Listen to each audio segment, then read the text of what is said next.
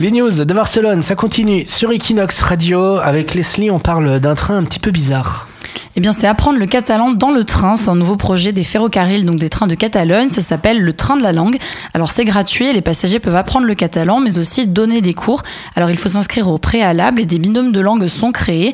Donc, pour les ferrocarrils, le but est d'apprendre la langue dans une ambiance décontractée, autour d'un café ou comme si on parlait avec son voisin dans le train. Mais c'est aussi de faciliter l'accès à l'apprentissage du catalan.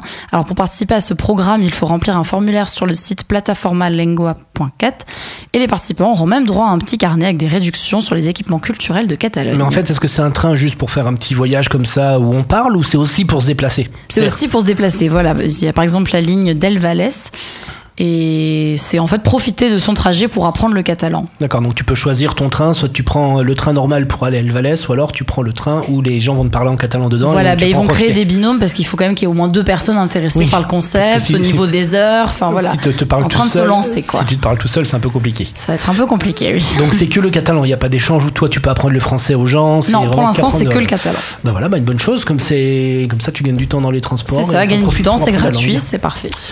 Barcelone, c'est ta ville. Equinox, c'est ta radio.